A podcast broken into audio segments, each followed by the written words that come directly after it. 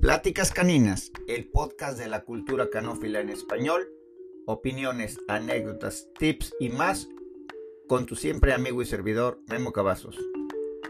Quédate con nosotros. Comenzamos.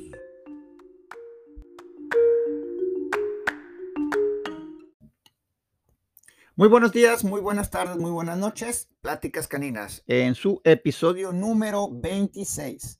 Mi nombre es Memo Cavazos, médico veterinario de carrera, manejador profesional desde hace más de 30 años y juez por parte de la Federación Canófila Mexicana por siete.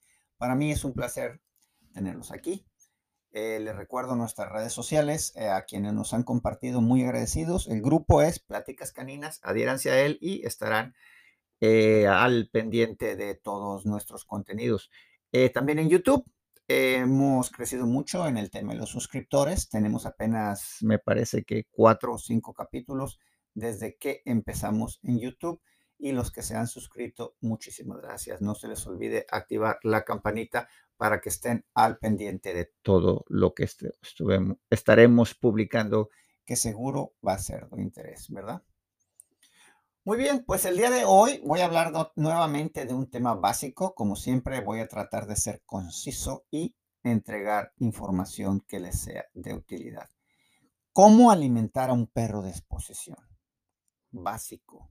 Sabemos que cualquier atleta, vamos a ponerlo en perspectiva, un atleta olímpico que vaya a correr un maratón, por más que esté entrenado, por más que esté mentalizado con una mentalidad ganadora, eh, si no está bien alimentado el, background, el respaldo físico, eh, pues no va a estar ahí, ¿no? Es, es, una pieza elemental y es algo que este tipo de personas cuidan y en nuestro perro no debe de ser diferente. El expositor gasta mucho en gasolina, en hoteles, en, en inscripciones, en ocasiones en manejador, entonces, no hay que descuidar la alimentación, no hay que escatimar, no hay que hacerla menos y hay que hacer el gasto en alimentar al perro con un alimento de calidad, ¿verdad? Vamos a empezar por el principio. La materia prima en estos días, en el tipo de vida que llevamos, sabemos que es el alimento concentrado, las croquetas el pienso, como le dicen en España. Ah, por cierto, saludos a nuestros amigos de allá en España que nos escuchan. Estamos muy en comunicación con ellos. Pero bueno, después de este pequeño paréntesis, decía, hay marcas eh, de dos tipos en el mercado, que son las premium y las marcas comerciales. Definitivamente un perro de exposición no debemos bajar la barra, eh, no debemos bajar el listón y alimentarlo con un alimento comercial. Siempre debe estar con una Perdón, creo que me falló aquí el micrófono. Generalmente estas marcas em, se encuentran tanto con nuestro veterinario como en las tiendas especializadas. Las otras marcas se encuentran en el supermercado y definitivamente no es la manera en la que debemos alimentar a un perro. Muy bien, esa es la base. Y hay otros dos elementos de la dieta del perro de exposición. Número uno, el aditamento, el accesorio, el que lo va a hacer más palatable, más antojable, el que va a hacer que el perro se lo coma. Siempre se ha dicho que el mejor alimento es el que mi perro se come. ¿Para qué queremos algún alimento con los niveles propios de grasa y proteína? Que por cierto, en las marcas premium deben andar por ahí del 30 y el 20% respectivamente. Esa es más o menos la, directriz que debemos de tomar cuando vayamos a comprar un nuevo alimento, entre el 20 y el 30% de grasa y proteína. Y de nada sirve si el perro no se lo come. ¿Qué es lo que hacemos en este caso? ¿Qué, ¿Qué, se les ocurre a ustedes hacer? ¿Qué es lo que hacen? Compártanmelo aquí en los comentarios de YouTube. Hay unas cajitas y se los agradeceré mucho que, que, que se agreguen a este proyecto y que aconsejen a los que nos estén escuchando. En mi experiencia, el atún es una manera fácil de cargar una lata. Sabemos que las latas son individuales, una por perro, es algo que tiene aminoácidos, es algo que, si es del de que tiene aceite de oliva, preferentemente que el de agua, eh, también ayuda nutricionalmente al perro, no nada más lo ayuda. Y si no, una lata de alimento húmedo se mezcla tres o cuatro o cinco cucharas, incluso media lata, eh, si el perro no quiere comer, y esto vamos a procurar que el perro se lo coma, ¿verdad? Y el tercer elemento es el suplemento. Eh, ¿qué podemos? Se supone que con un alimento de estos no se necesita, más sin embargo, nosotros los profesionales siempre vamos un poquito más allá y tratamos de dar un poquito de extra a nuestro perro. Este suplemento puede ser muchísimas cosas. Hay los basados en aminoácidos como el aceite de salmón. La gente de Poodle usa el aceite de ajonjolí, es lo que uso yo en lo personal. Y cuando el perro necesita peso, voy a hablar más adelante de lo que hago al respecto, pero hay un suplemento a nivel comercial que se llama Choice Stopper, que es muy pesado en proteínas.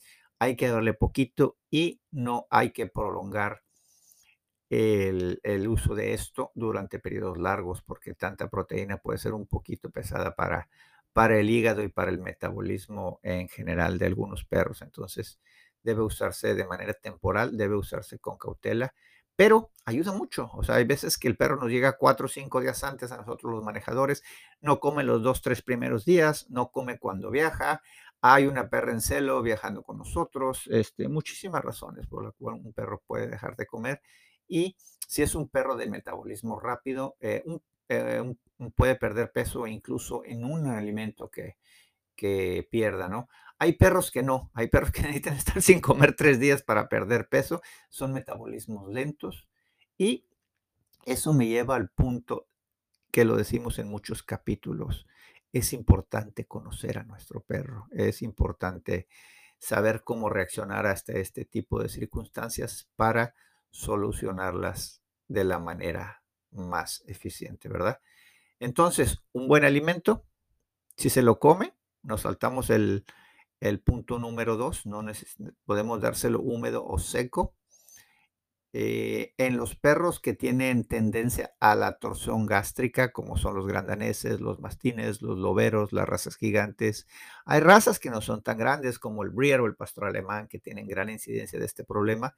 Recordemos de que deben comer en alto, debemos viajar, ponerlos a comer en el corral, de preferencia no en la jaula, y que coman en alto, que el alimento fluya y que caiga al estómago de una manera más, ah, vamos a decirlo así, gravitacional, voy a usar, voy a permitirme el, terminillo, y, y que no hagan ejercicio después de que coman. Muy, muy importante en estas razas. Los profesionales somos muy, muy cuidadosos de esto y hay una razón para que sea así, ¿verdad?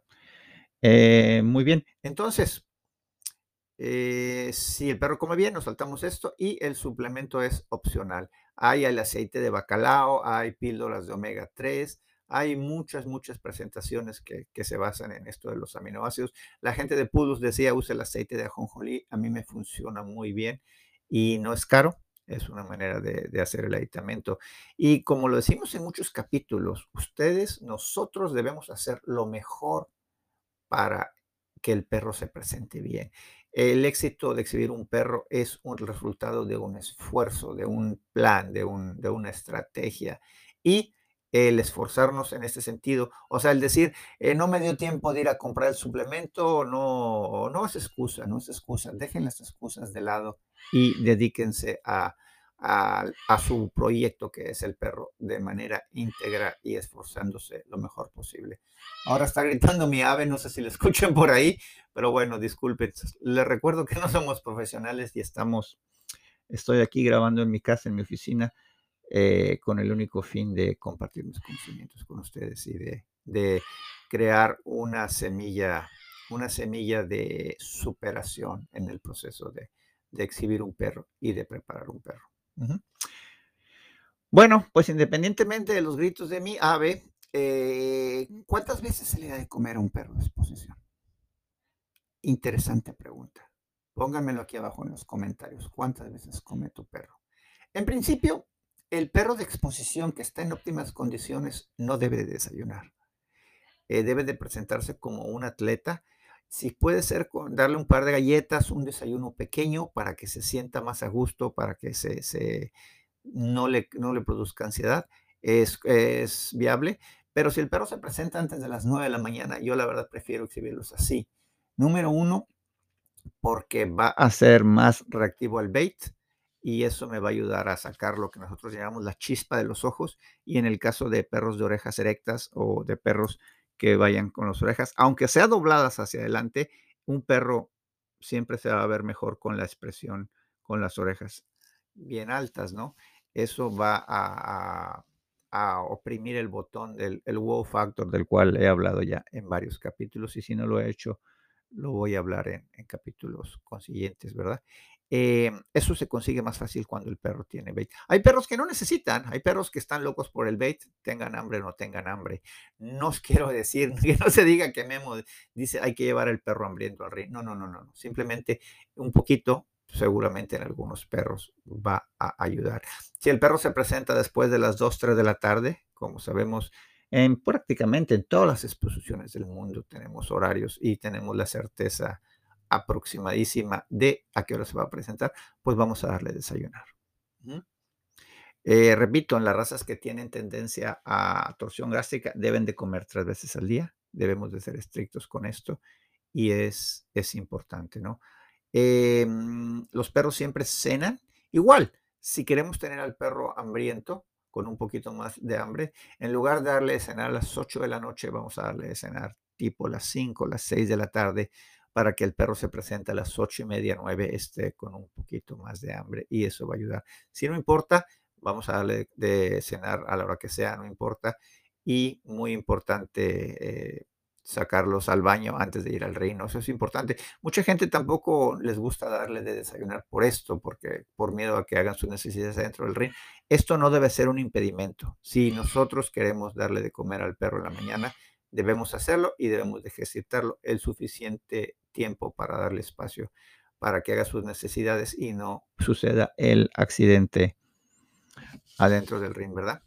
Ahora, em, cuando el perro, hay perros que desayunan siempre, cuando el perro necesita peso, no importa que se presente mal. Yo prefiero presentar un perro con, en condiciones y si va a ser una exposición de tres o cuatro días, prefiero que el primer, si necesita peso, que el primer día se me presente un poco, un poco, con un poco de flojera, con un poquito de pesadez, pero el perro que necesita peso debemos de tratar de sobrealimentarlo, es decir, darle un poquito más de lo que, de su ración, de su ración que conocemos que lo tiene en buenas condiciones.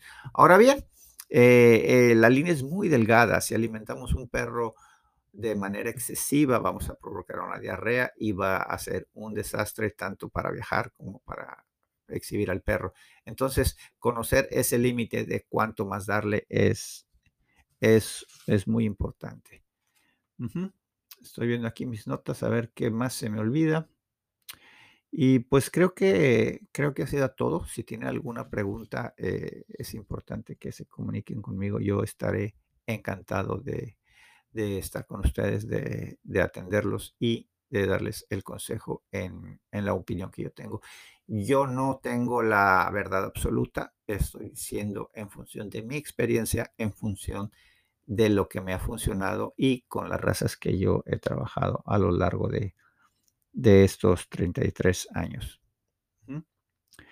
Muy bien, pues hasta aquí el capítulo de hoy, recordándoles nuestras redes sociales, Pláticas Caninas en Facebook, por ahí en Instagram también nos encuentran, en TikTok eh, ah, estamos aventurándonos un poquito por ahí y por supuesto en YouTube como Pláticas Caninas. Este será el episodio número 26 y les agradecemos mucho que compartan nuestros contenidos. Y como siempre, me despido diciéndoles que lo mejor está por venir. Hasta siempre.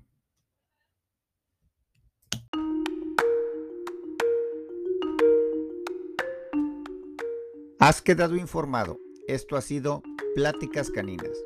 Te invitamos a que sigas con nosotros en nuestros próximos episodios.